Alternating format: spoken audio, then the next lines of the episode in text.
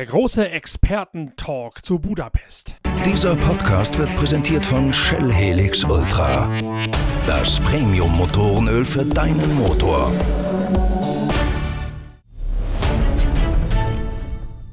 Die Formel 1 lebt momentan vor allen Dingen von den Geschichten hinter der Geschichte. Lewis Hamilton hat beim großen Preis von Ungarn einen souveränen Sieg eingeheimst. Hinter ihm ging es rund und hinter ihm hat sich vor allen Dingen auch hinter den Kulissen einiges abgespielt. Wir haben dazu bereits einen großen YouTube-Talk auf dem Videokanal der Zeitschrift Pitwalk auf YouTube abgehalten. Mit Inga Stracke, unserer Formel 1-Reporterin der Zeitschrift Pitwalk, mit Lukas Luhr, unserem Rennfahrer-Experten für alle Lebenslagen und mit Timo Rumpfkeil, in dessen Team Motopark Valtteri Bottas und Max Verstappen in jungen Jahren in den Nachwuchsformeln unterwegs gewesen sind. Gastgeber war ich, Norbert Okenga, als Chefredakteur der Zeitschrift Pitwalk, als Gründer von Deutschlands erstem Online-Motorsportradio und nun auch als Gründer von den einzigartigen Video-Talk-Formaten im Videocall-Stil auf dem YouTube-Channel der Zeitschrift Pitwalk. Dieser Podcast hier ist die Audioversion dieses Video-Talks auf dem YouTube-Channel von Pitwalk. Wer das Ganze Ganze also lieber in bewegten Bildern sehen möchte, der möge schnell rübersurfen auf die Internetseite youtube.com und dort in die Suchmaske Pitwalk eingeben. Das Ganze hat in diesem Fall noch einen besonderen zusätzlichen Charme, denn aufgrund des Unfalls von Max Verstappen auf dem Weg zur Startaufstellung haben wir Timo Rumpfkeil gebeten, in die Werkstatt seines Rennstalls zu gehen und uns dort in bewegten Bildern in Videoaufnahmen genau zu erklären, welche Teile am Auto kaputt gegangen sind, was die machen und was den Wechsel dieser Bauteile an der Vorderradaufhängung Aufhängung so schwierig macht. Wenn ihr also ein bisschen mehr zur Technik von Formel-Rennsportwagen und Formel-1-Autos kennenlernen möchtet, dann seid ihr auf dem YouTube-Kanal der Zeitschrift Pitwalk, einem großen Vierer-Talk mit dem Titel Erdrückt Hamilton die Formel 1 am besten aufgehoben. Wenn ihr das Ganze nur als Audio genießen möchtet, geht das natürlich auch. Deswegen viel Spaß mit dem Podcast von unserem YouTube-Talk.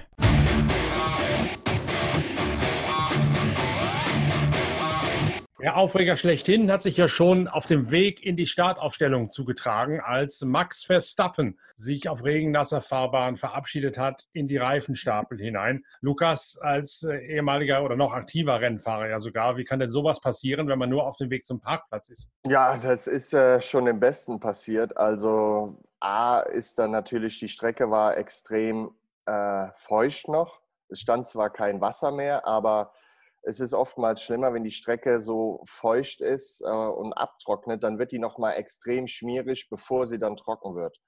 Und äh, Max ist natürlich äh, Intermediates rausgefahren, hat dann wahrscheinlich die ersten, die, die Reifen sind ja alle vorgeheizt, wie wir wissen, hat dann wahrscheinlich die ersten paar Kurven ein bisschen vorsichtig gemacht.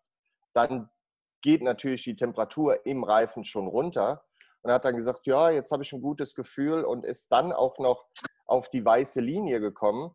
Äh, das kennt, glaube ich, jeder aus dem normalen Straßenverkehr. Wenn du im Regen fährst, auf einem Zebrastreifen, Klassiker oder Abbiegespur äh, mit dem Motorrad oder selbst mit dem Auto, wird es da schon mal rutschig. Und das ist dem äh, guten Max passiert. Also ich erinnere da noch an ein paar Jahre zuvor, ich weiß gar nicht mehr wann es war, da ist es äh, einem gewissen Alan McNish mal passiert in Road mhm. Atlanta auf dem Weg in die Startvoraufstellung. Ähm, der hat dann auch das Ding komplett zerschossen. Also das ist, sieht natürlich von außen immer extrem doof aus, passiert aber dem Besten. Und es passiert ganz, ganz schnell. Der Schaden war offensichtlich so groß, dass man das Auto ziemlich intensiv hat reparieren müssen. Und wir haben Timo Rumpfkeil deswegen mal gebeten, zu seinen Euroformel Open Autos runterzugehen in die Werkstatt, beziehungsweise rüberzugehen in die Werkstatt um mal zu zeigen, was da eigentlich kaputt gegangen ist am Red Bull von Max Verstappen. Es war eine Spurstange und eine Schubstrebe von der Aufhängung, Timo. Also offensichtlich Teile, die man zwingend benötigt, um ein Rennauto schnell fahren zu lassen. Zeig mal, was es ist. Ja, morgen erstmal. Also die Spurstange sitzt hier. Logischerweise geht vorne ein Radträger ran, ähm, überträgt die Lenkbewegung.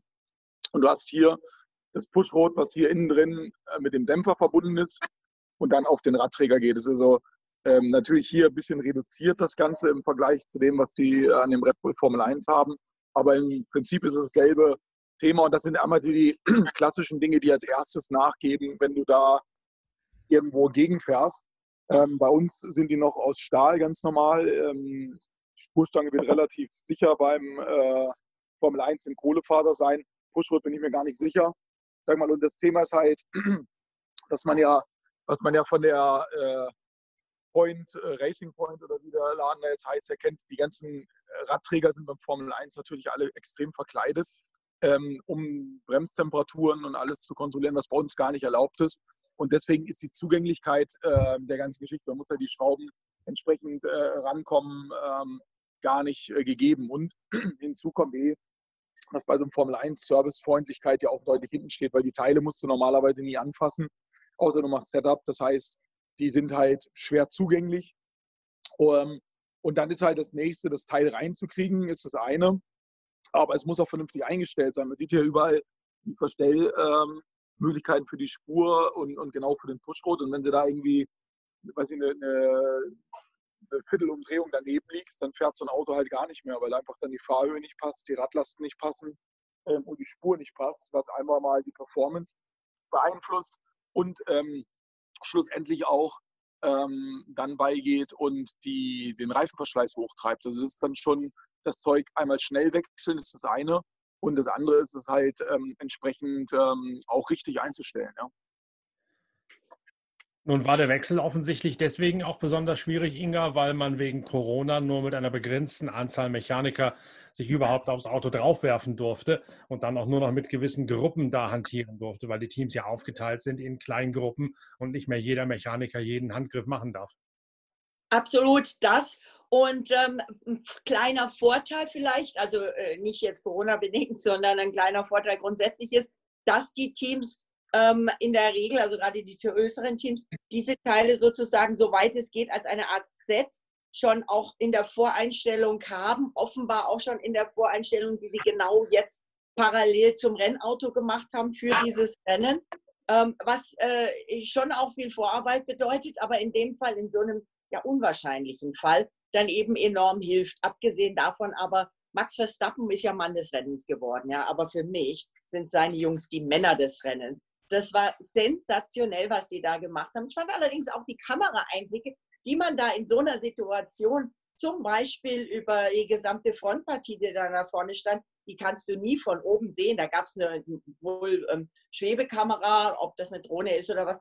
Ähm, auf jeden Fall konntest du da wirklich von oben runter gucken. Die Jungs, die da wirklich, die dürfen ja aneinander, also müssen ja auch aneinander kommen. Die müssen ja den Mindestanstalt nicht mehr an, einhalten wie die da gewuselt haben wie Ameisen. Und Toto Wolf, der Konkurrent wohlgemerkt, der hat danach gesagt, eigentlich hätte das Auto nicht mehr fahren können, dass die das in dieser kurzen Zeit geschafft haben, ist absolut unglaublich. Und selbst in der Fahrerpressekonferenz, als der Verstappen dann da seine Jungs nochmal gelobt hat, gesagt hat, das sind Legenden, da hat der Hamilton ganz ungläubig angeguckt und gesagt, was haben die gemacht? Siehst du das auch so, Timo? War das tatsächlich solch ein Kraftakt? Weil es gibt ja sicherlich auch für sowas bei jedem Team Notfallpläne, wo gesagt wird, wenn das und das passiert, greift der und der Ablauf. Naja, erstmal glaube ich, ist ähm, glaube ich das Corona-Thema und Menschen, äh, die da fehlen, gar nicht das Thema, weil ich glaube, kannst ja nicht mit 20 Mann an der Vorderachse rumschrauben. Ja, also ich glaube, da brauchst du halt drei, vier gute Mann äh, und der Rest reicht halt Zeug ran. Natürlich, ähm, sag mal, die, würde ich mal davon ausgehen, dass die Red Bull halt diese Komponenten vorvermessen dort liegen hat. Das heißt, dass man halt die Teile im Endeffekt nur noch reinschrauben muss und, und da relativ nah an der Einstellung dran ist. Und dazu kommt, dass es halt die Mechaniker, die da sind. Äh, den, den einen kenne ich, äh, der Ole, der ist seit, seit Anfang an äh, bei Jaguar dabei gewesen. Der hat ähm, Formel Renault vorher gemacht und der Ole das ist halt einer, das sind wirklich richtig, richtig Top-Mechaniker und die wissen einfach, was zu tun ist. Fertig. Ne? Es ist ja nicht, dass da irgendwelche äh, Leute drin sind, die da Anleitung äh, brauchen. Und äh, deswegen, da weiß jeder genau, was zu tun ist, auch ohne irgendwelche Abläufe, weil am Ende ist es nur ein, nur ein Pushrod und eine, eine, Spurstange tauschen und das geht dann auch immer deutlich schneller, als man das vielleicht ähm, errechnen oder vorhersehen würde, ähm, wenn es halt sein muss. Also mal bei den größeren Rennen ähm, sag mal, haben wir teilweise auch komplette Viertelachsen da liegen gehabt, die vorvermessen waren, weil in Macau haben wir auf der, auf der Grid schon viel reparieren müssen. Ähm, wenn ein Rennerbruch ist, da ist man darauf vorbereitet. Das Trainieren selber macht man eigentlich ähm, von solchen Sachen nicht, weil einfach da lehnt man sich darauf zurück, dass man halt gute Leute hat, die wissen, was zu tun ist. und in dem Moment halt ähm, einfach da ähm, die richtigen Sachen effizient machen. Und ähm, das Problem ist halt immer nur, wenn irgendwelche Nebenschäden sind, wie, wie ich vorher gesagt habe, so, ein Pushrod und eine, eine Spurstange äh, tauschen, das ist jetzt nicht sonderlich aufregend. Ähm, Frage ist, ist irgendwas rundherum kaputt gegangen? Kriegt man die Einstellung wieder richtig hin? Ähm, und natürlich, dass das Zeug halt auch da ist. Es ist immer das, das größte Thema, dass man jetzt nicht irgendwie noch lange Wege gehen muss, ähm, aus dem LKW so ein Zeug rauspulen muss, sondern dass es halt wirklich verfügbar ist, weil ähm, das ist immer so das Thema, äh, dass hier das Material kommt. Und das scheint bei der Red Bull sehr gut geklappt zu haben. Und ähm, da sieht man immer dann auch, was da, wer da drauf in dem Maße vorbereitet ist, ähm, wie man sein sollte oder möchte. Und, und andere, die vielleicht ähm, da wahrscheinlich ein bisschen ins Schwimmen gekommen wären. Ja. Was geht denn einem Fahrer dann vor in so einer Situation, Lukas? Ich weiß nicht, ob du auch schon mal tatsächlich da gesessen hast und gewartet hast, ob sie die ganze Sache jetzt fertig kriegen oder nicht, aber du zählst doch wahrscheinlich im Geiste auch mit, wie viel Zeit noch bleibt und ob es funktioniert oder ob es nicht funktioniert. Ich glaube, hier waren am Ende noch 25 Sekunden übrig, bis der Hammer gefallen wäre und sie die Reparaturarbeiten hätten abbrechen müssen. Ja, als Fahrer, äh, wenn du da drin sitzt, äh, kommen dir natürlich Minuten wie Stunden vor. Und äh, du willst die Jungs immer ja, motivieren oder anschreien, jetzt mach doch mal schneller, mach doch mal schneller. Aber es wie, wie Timo sagt, also da ist oftmals weniger mehr, wenn da wirklich drei, vier gute Mechaniker hast. Du brauchst natürlich Leute, wie Timo sagt, die das Zeug ranholen. Aber als Fahrer hält man sich primär an seinen Chefmechaniker und fragt dann mal, und wie sieht's aus? Und wenn der sagt, kriegen wir hin, dann vertraust du dem in der Regel. Aber äh, ja, 25 Sekunden. Ich glaube, sie waren auch schon einen Tick vorher fertig. Man hat es ja eben beim Timo am Auto schön gesehen. Äh, die Spurstange, das ist natürlich bei der Formel 1 alles nochmal. Die Spurstange ist, glaube ich, tatsächlich aus Kohlefaser. Der Pushrod ist auch äh, eine Stahlschrebe, die nochmal so eine aerodynamische Verkleidung aus Kohlefaser drüber hat. Das heißt, die musst du erst alle abmachen, damit du an die ein, ein, einzelnen Schrauben drankommst. Und das ist dann so ein bisschen, ich sag mal, Fummelsarbeit.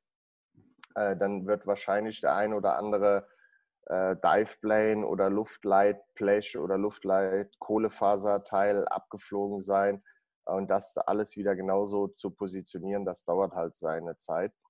Aber ich glaube, letztendlich wurde aus der Geschichte auch mehr gemacht, wie es tatsächlich war, äh, weil ansonsten war das Rennen ja von der Spannung her recht überschaubar. Ich wollte gerade sagen, irgendwo muss ja die Geschichte des Rennens herkommen. Wenn schon an der Spitze Lewis Hamilton da nach der ersten Kurve schon eine halbe Runde Vorsprung hat, da ist ja nicht mehr viel zu holen in Sachen Spannung. Ja, also der Lewis hat natürlich seinen also Stiefel da runtergefahren und wie gesagt, er hat auf den ersten, erstmal hat er einen super Start gemacht. Äh, dann gab es ja in Kurve 1 äh, da war Vettel mal kurz vorne, dann ist Vettel mit Verstappen ein bisschen zusammengekommen und der, der Stroll hatte auch noch mitgemischt. Und äh, das war natürlich auch ausschlaggebend, dass der Lewis so einen großen Vorsprung hatte nach drei Kurven. Äh, wie dann die Kameraeinstellung von oben vom Berg runter das erste Mal auf den Lewis kam, habe ich schon gedacht, alle anderen wären weg, weil da kam ja ewig lange nichts. Also von daher, glaube ich, war das für den Lewis äh, ein wirklich langweiliges Rennen. Äh, und der Einzige, der ihn schlagen konnte, war er selber. Also im Qualifying, schon die Qualifying-Runde, äh, die hat halt einfach so weit von dermaßen gesessen. Und äh, jeder, der daran zweifelt, dass der Hamilton dieses Jahr nochmal Weltmeister wird, äh, ich glaube, der hat bisher nichts verstanden von der Formel 1. Das hat sicher ja, mit dazu beigetragen, dass äh, Valtteri Bottas gleich mal zurückgefallen ist beim, oder beim Start wegen dem Hin und Her da. Der hat ja quasi wie eine Art Bremsfallschirm die anderen ein bisschen abgepuffert, oder Inga? Ja, also äh, ich meine, sagen wir mal so, hätte der Start bei Valtteri geklappt, dann hätte zumindest er dem Lewis gefährlich werden können und das hatte er auch vor und man hat ihm nach dem Rennen auch von der Körpersprache, von seinen Augen her angemerkt, ähm, wie sehr er sich über sich selbst geärgert hat, dass er eben genau das nicht machen konnte und er hat die WM-Führung verloren. Ne? Das, das ist natürlich ähm, auch noch die Tatsache. Äh, wann das kam, das war eigentlich ähm, eine Frage des Wann und nicht ob. Aber bei Valtteri der Start, der hatte eine Disco im Auto. Da haben äh, die, die, die Dashboard-Lichter aufgeblinkt und er war leicht irritiert, ob mit dem Auto alles okay ist. Dann hatte er diesen äh, Fast-Frühstart der aber kein Frühstart war, weil er noch in, äh, in der Markierung drin war, ganz knapp. Und da ist äh, Valtteri, glaube ich, ein Glückspilz, weil es hat schon mal geschafft, dass alle gesagt haben, das war Frühstart. Und die Rennleitung sagt, nein, er war in der Markierung drin. Sogar Vettel hat ja gefunkt, hatte der Valtteri nicht einen Frühstart ähm, im Rennen. Und ähm, dann hat er zurückgezuckt und äh, ist dann erstmal weiter hinten gefallen. Aber generell war es ja schon auffällig, dass Bottas Spielberg 2 und jetzt auch Ungarn von der Grundschnelligkeit ja offenbar keine Schnitte mehr gesehen hatte gegen Hamilton, Timo. So aus, ja, muss man so sagen. Ja. Also ähm, stand da ganz klar ein Strick hinten dran, ja. Gibt es dafür einen Grund? Ich glaube, von dem, was du weißt, oder wie du, Entschuldigung, wie du Bottas einschätzt? Nee, weil ich habe mit ihm nicht gesprochen, deswegen kann ich da auch nur irgendwelche Mutmaßungen machen und da äh, wollte ich mich nicht dran beteiligen. also ich glaube ja, dass er, ähm, klar, Spielberg 1 hat er gut gewonnen, äh, muss man ja ganz fairerweise sagen. Spielberg 2 hat Hamilton ihn deklassiert. Und ich glaube, da ist vom Kopf her schon wieder, dass er gesagt hat, der ist hoch motiviert, hat man ja auch gesehen vor dem Rennen. Dann warum, wieso, weshalb, äh, sei alles dahingestellt. Aber Fakt ist, Hamilton hat einen super Start, Bottas hat einen sehr, sehr schlechten Start. Und dann äh, nimmt das Unhalt seinen Lauf, zumal Budapest ja eine Strecke ist, wo Überholen bekanntlichermaßen nicht einfach ist. Natürlich im Regen äh, mit Intermeets, dann haben viele früh gewechselt auf Slicks. Äh, das macht es dann wieder was einfacher. Aber ähm, letztendlich glaube ich und bin überzeugt davon, dass übers Jahr gesehen, und das hat man ja in der Vergangenheit gesehen, äh, Hamilton der, der stärkere und bessere Fahrer ist. Hat Bottas ihm die Türe ein bisschen aufgemacht, indem er zwischen den beiden Spielbergrennen nach Hause gefahren ist, während Hamilton sich da mit seinem Ingenieur hingesetzt hat und tatsächlich mehr oder minder Tag und Nacht die Daten studiert hat, um zu gucken, wie er den Spieß von Spielberg 1 wieder umdrehen kann? Ja, ich glaube, Spielberg 1 ähm, hatte Bottas ja sein Setup perfekt getroffen. Äh, Lewis hatte sich ein bisschen verzettelt, das hat er auch selber gesagt, dass er in Spielberg 2 äh, viele Sachen und viele Komponenten, wenn nicht sogar alles von, von Bottas übernommen hat. Und ich meine, das zeigt natürlich einen Weltmeister aus. Ne? Wenn es mal nicht so läuft, äh, er ist dann nicht nach Hause oder wo auch immer hin. Ähm, und, sondern hat gesagt, scheiße, ich, ich muss jetzt was tun. Äh, der geht mir auf den Sack, der hat hier gewonnen. Äh, das, da muss ich den Spieß umdrehen. Und äh, tja, da hat er natürlich alle Möglichkeiten. Das ist natürlich auch von der Stellung im Team her, äh, wenn die dann sehen, Mensch, es hat jetzt mal nicht so perfekt funktioniert und er setzt alles dran und bleibt bei uns und setzt sich mit uns zusammen und versucht, zu analysieren, warum, wieso, weshalb und dann daraus die richtigen Schritte zu ziehen in Spielberg 2, äh, das ist schon ja, weltmeisterwürdig. Hat Bottas das da ein bisschen auf die leichte Schulter genommen nach Spielberg 1? Neigt der vielleicht sogar zu sowas, Timo? Gar nicht, also überhaupt nicht. Der ist Arbeiter vom Herrn. Frage ist halt, hat der Hamilton wirklich da drei Tage mit den Ingenieuren gesessen und irgendwas analysiert oder unterstellt man dem das nur oder, oder wird das propagiert? Das weiß ja auch mal keiner so genau, weil ich weiß jetzt nicht, was du da irgendwie dir einen Tag lang an Daten angucken musst, ja. Weil irgendwann mhm. wird es auch nicht besser. Ähm, Die Daten von Bottas. Ja, aber auch dann ist irgendwann äh, mal nach, nach, drei, vier Stunden ist dann auch mal äh, Feierabend. Ne? Weil wenn du das jetzt irgendwie nochmal zum fünften Mal anguckst, weil so ein Rennen ist eine Stunde lang oder Stunde 15 oder was auch immer, ähm, und ähm, das ist äh, dann halt ein Thema, was, äh, wie soll man sagen, ähm, irgendwo seine Limits hat. Ja, also kannst ja nicht da drei Stunden äh, drauf gucken, also ein Datendebrief wird, wird äh, da entsprechend dauern, natürlich, aber dass er sich jetzt drei Tage da einen Vorteil äh, erarbeitet hat, das weiß man, äh, würde ich jetzt mal ähm, mit Fragezeichen dahinstellen. Natürlich ist es halt so, dass äh, er vor Ort war und da mit seinen Jungs gearbeitet hat, was sicherlich mental und auf, auf der Seite was bringt. Ähm, Vielleicht ist er aber auch einen Berg hochgelaufen und, und, hat da irgendwie gar nichts gemacht. Das wird von uns keiner rausfinden, was da jetzt Wahrheit und, und Dichtung ist. Und ähm, die Daten sind transparent und die Setups sind transparent und im Endeffekt obliegt es ja auch den Ingenieuren, die ja nun auch sehr hoch bezahlt sind, da äh, die Abstimmung fürs Auto zu machen. Wenn die erkennen, dass der Teamkollege besser ist, ähm, selbst wenn der Waltri dann da geblieben wäre, hätte er den ja irgendwie schlecht den Zettel aus der Hand nehmen können und sagen, hier, das wird jetzt nicht eingebaut oder so. Also deswegen, das glaube ich, ähm, ist auch so ein bisschen äh, Thema, dass man, wenn die Rennen jetzt nicht so ultra mega spannend sind, dass man da immer alle möglichen Sachen ranzieht, um da irgendeine Geschichte draus zu machen, damit man überhaupt was hat, was man erzählen kann. Ähm, ich denke, das ist ein bisschen mehr aufgetüttelt, als es wirklich sein sollte, ja. Aber jetzt schaut es ja momentan so aus, als sei die einzige Hoffnung auf eine halbwegs spannende Saison dann doch Max Verstappen, wenn der Red Bull dann mal so funktioniert. Also ganz ehrlich, äh, glaube glaub ich, so sehr ich mir das wünschen würde, ja, ich meine, man muss jetzt gucken, der, der Walti hat ein schlechtes Wochenende gehabt, weil nach dem Start war das Thema erledigt. Wenn du da einmal im Garring äh, zurück bist, dann ist, bist du da raus, dann wirst du da nie irgendjemand attackieren können oder sonst was. Er hat das Ding in der ersten Reihe qualifiziert, das war gut.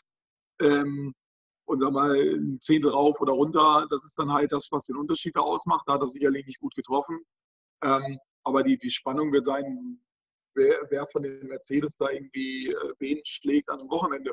Ich glaube, das ist ein bisschen streckenspezifisch, aber das Delta von der, vom Mercedes zum, zum Red Bull ist, ist definitiv noch da. Und ich glaube, das wird es schwierig machen für die Red Bull, die ähm, Mercedes konstant herauszufordern, weil einfach, ich glaube, der, die Pace einfach ultimativ noch nicht so drin ist. Ne? Zumal der Red Bull ja eine Diva geworden ist. Ne? Sowohl Dr. Marco als auch Max Verstappen haben am Wochenende gesagt, äh, also jetzt Budapest-Wochenende, äh, das Auto ist teilweise unberechenbar. Äh, ist, ist, der Verstappen hat mehrfach gefunkt, it's all over the place. Und ähm, die haben auch gesagt, sie wissen nicht warum. Sie müssen das rausfinden. Ich dachte erst, es ist ein Ferrari-Interview, aber äh, es war Red Bull. Hm. Das, äh, die haben noch Star-Designer Adrian Newey da, dann soll er das mal aufräumen. Ist doch kein Problem. Ja, also ich denke, für Silverstone werden sie das werden die das wahrscheinlich hinkriegen, zumal sie ja nach dem, ähm, nach dem Flügel- und, und Ersatzteilewechsel auf der Startaufstellung es tatsächlich geschafft haben, auch noch den schnellsten Boxenstopp des Rennens zu schaffen. Stimmt, das, das, das kriegen sie konstant hin. Ähm, und da, da ist Williams sogar Zweiter in der, das habe ich ja, jetzt ja. nicht gesehen. Da kann ja jeder mal was beim machen. Also das finde ich gut. Das finde ich beim Kartfahren gab es damals Pokal für die weiteste Anreise. Ähm, da so, so eine sowas irgendwie noch, weil da wirklich was funktioniert. Das ist, das ist ein Beiwerk. Ich glaube, dass die Red Bull sehr, sehr konstant bei dem Thema. Ähm, obwohl es witzig ist, dass der, ist mir letztes Mal schon aufgefallen, dass der Albon deutlich langsamer abgefertigt wird andauernd. Ähm, die, also bei allen Dings war, ich bin jetzt mal durch, durch blöden Zufall da, da drüber gestolpert. Ähm, das ist natürlich brutal schnell, was die da machen. Und so eine halbe Sekunde, die du da rausmachst, ist cool, dass du deine Position bringt.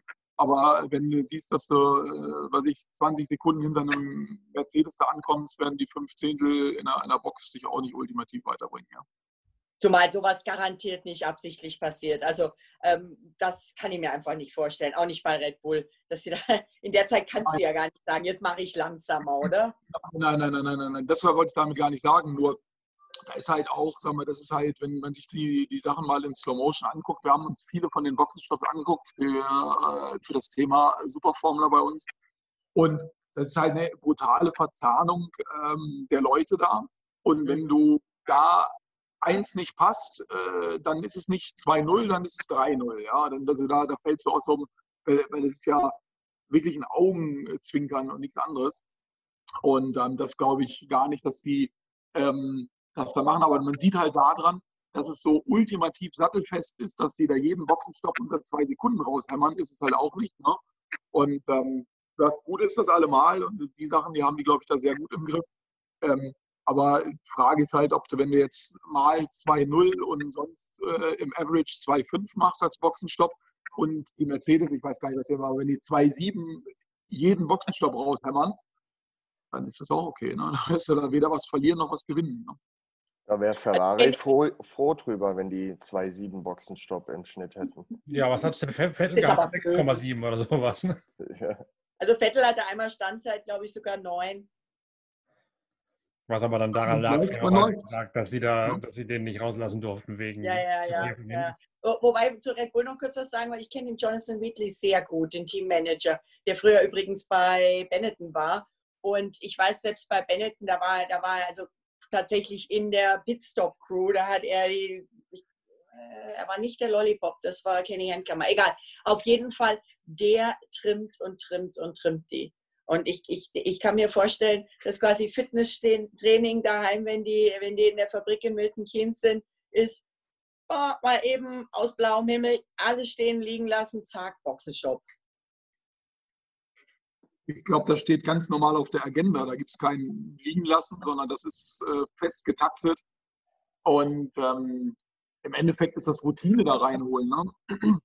Und ähm, das ist, ähm, was sagen, das ist immer schwierig, das Thema, weil viele versuchen dann immer, immer viel, viel, viel, viel zu trainieren. Das Problem ist auch eine Kraftsache.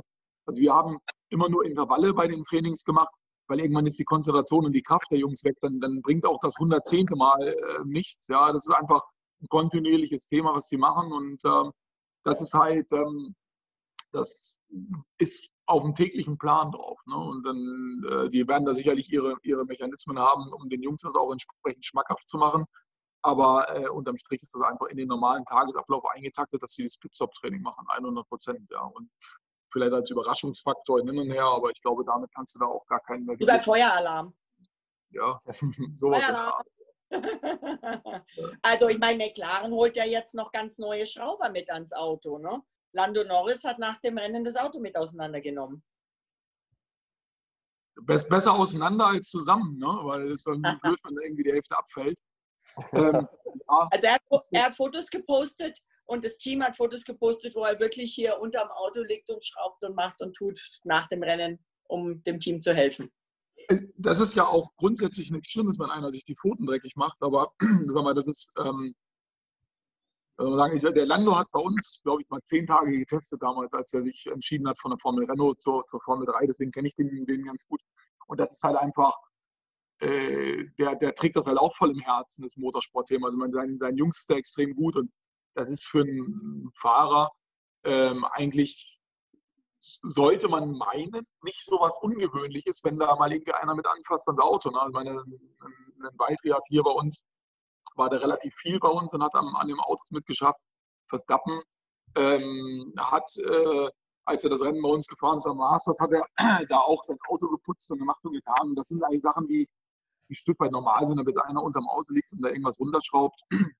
Das ist wahrscheinlich in der Formel 1 nicht mehr gang und gäbe. Und die Frage ist halt auch bei vielen Teams, wollen die das wahrscheinlich gar nicht machen, wegen was weiß ich welchen Gründen. Da gibt es wahrscheinlich von Compliance bis hin zu Arbeitsrichtlinien, alles Mögliche, was du da haben kannst. Aber ähm, auch da muss ich sagen, ich fand es cool, weil es einfach ein Stück Normalität ist, also finde ich zumindest, ähm, dass da der mit beigeht. Und habe mich halt auch gewundert, dass das so unglaublich gehypt war ähm, und dass so, so, sehr, so viel Aufmerksamkeit gab, weil es eigentlich irgendwie so richtig was Unnormales, ich weiß nicht, Lukas, wie es bei dir ist, ob du dann immer deinen Mechaniker nur auf die Schulter gekloppt hast und dich dann verpisst hast oder ob du auch mit angefasst hast, aber ich kenne es ich gar nicht anders von den guten Jungs, weißt du, ob es jetzt, egal wohin, ne, ob es ein René Rast ist, wenn er in der DTM ist, wenn er da irgendwie Scheiß gebaut hat, dann putzt er sein Auto mit und macht und tut. Das ist eigentlich das normale Thema, was du da hast. Du verbringst mit den Jungs so viel Zeit, bist mit so viel da zusammen und ähm, ich, ich finde das eigentlich erstaunlich, dass das so als, als irgendwie ungewöhnlich und sonst was gehypt wird. Also ich glaube, das ist so ein bisschen Generationsthema.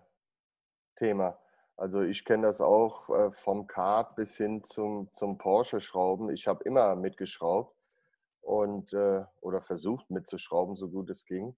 Und natürlich, wenn du als Fahrer die, die Karre in ein Kiesbett gesetzt hast, dann war das Mindeste, was du äh, machen konntest und solltest, äh, den Kies wegkehren aus der Garage und, und das Auto von innen saugen. Ähm, und einen Kasten Bier hinstellen für die Jungs. Und einen Kasten Bier hinstellen, weil sonst gab es nämlich am anderen Tag ein scheiß Motormapping. Aber ich glaube, so die jüngeren Fahrer, ähm, also jetzt speziell alles, was so 18, 19, 20, äh, ich habe so das Gefühl, teilweise musst du die schon dahin treiben, dass du sagst, pass auf, äh, hier ist kein äh, Wünsch dir was Konzert. Wenn du irgendwas siehst, kannst du dir auch mal einen Lappen holen und drüber wischen. Und ich glaube, deshalb hat das auch so viel äh, Aufmerksamkeit gekriegt. Ich sehe das ähnlich wie Timo. Für mich ist das überhaupt nichts Besonderes.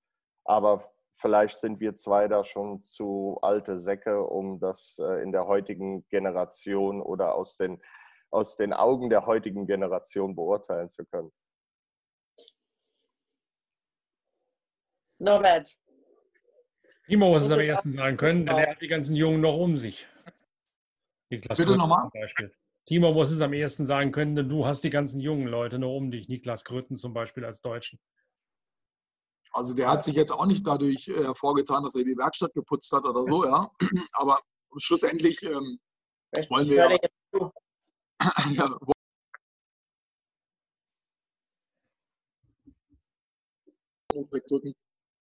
wir wollen ja im Endeffekt Rennfahrer haben und äh, natürlich, die, die putzen mal, helfen den Jungs äh, dabei. Wir hatten jetzt tatsächlich überlegt in, dem, in diesem Corona-Zeitraum, wo wir sagen wir, die, die Jungs natürlich alle ein bisschen, ein bisschen bei Laune halten wollten und das auch vernünftig zu machen, dass wir so ein bisschen Technikseminare gemacht haben, dass wir beigehen und äh, neben dem Simulatorfahren einfach mal so ein paar Grundsachen, äh, wie so ein Auto funktioniert, äh, mit denen gemacht haben. Aber ähm, wir hatten es in der, in der jüngeren Vergangenheit nicht, dass wir die, die Jungs hier in der Werkstatt hatten, die Autos zusammen und auseinanderbauen, weil das einfach auch zu in den Zeitplan gar nicht reinpasst. Aber das ist ein Thema, muss ich sagen, da sind wir wahrscheinlich selber auch nicht so sonderlich gut, die Jungs damit ranzuführen. Ja. Also Lappen in die Hand nehmen, machen sie schon mal, aber irgendwas großartig abschrauben oder anschrauben. Aber wer weiß, wenn das jetzt so ein neuer Hype ist, äh, vielleicht, äh, wir fahren am Wochenende am Lausitzring, habe ich da sechs neue Mechaniker. Ich weiß es ja nicht, wenn das jetzt irgendwie über die Norris-Geschichte so vorwärts geht. Es ist halt ein normales Thema. Wie gesagt, dass man wenigstens mal einen Lappen in die Hand mal ein bisschen übers Auto rüberputzt und so. Das ist einfach ein Thema, wo man dem Mechaniker ein bisschen Arbeit abnimmt und, und, und auch so ein bisschen, ja, wie soll ich sagen, Anerkennung dem Ganzen zollt. Ja, ähm, und das ist, das ist eigentlich ein normales Thema und ähm, da gucken wir mal. Aber das ist halt auch eine Frage. Ich war jetzt ähm, letzte Woche Donnerstag mit meinem Junior Kart fahren. Äh, der ist jetzt 8,5. Den sind wir hier ab und an ein bisschen, ein bisschen am, am Rumeiern auf der Kartbahn. Und der kennt es zum Beispiel, der schraubt seine Räder selber danach ab und muss ein Kart putzen, weil sonst habe ich das immer gemacht. Sag ich, du, warum soll ich denn ein Kart putzen? Ich bin ja weder, weder einen Meter gefahren noch sonst was. Da kann der das schön selber machen. Und da ist halt äh, die Frage halt, wie andere in der Prägephase äh, reagiert haben. Ja.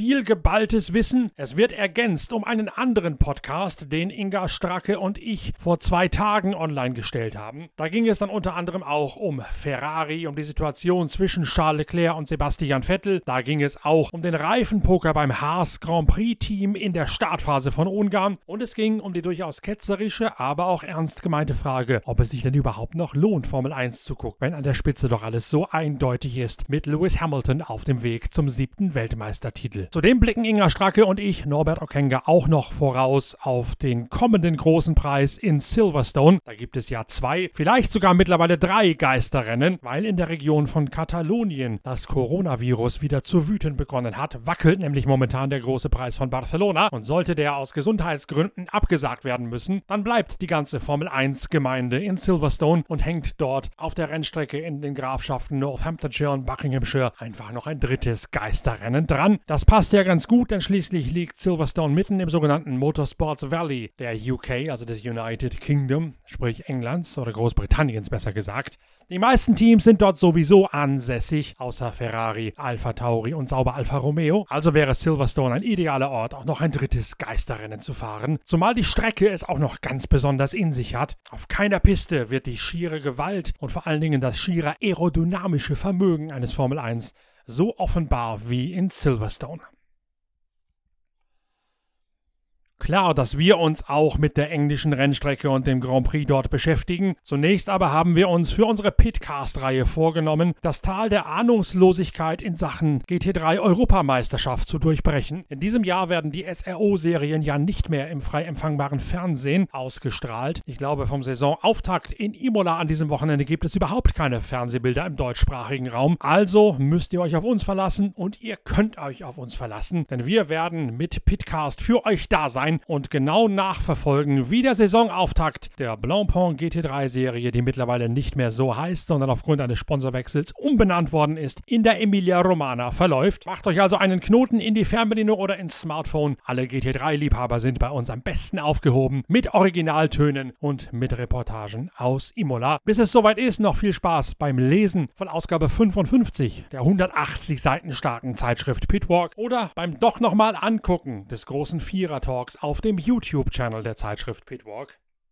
Dort heißt er, wie gesagt, er drückt Hamilton die Formel 1 und ihr seht auch exklusive Bilder von der Technik eines solchen Formelrennwagens, damit ein bisschen klarer wird, was die Red Bull-Mechaniker dort überhaupt geleistet haben, um Max Verstappen in Budapest noch ins Rennen schicken zu können. Bis zum nächsten Mal auf einem der mittlerweile zahllosen Medienformate der Zeitschrift Pitwalk und der digitalen Ableger. Danke fürs Reinhören, munter bleiben, euer Norbert Ockenger.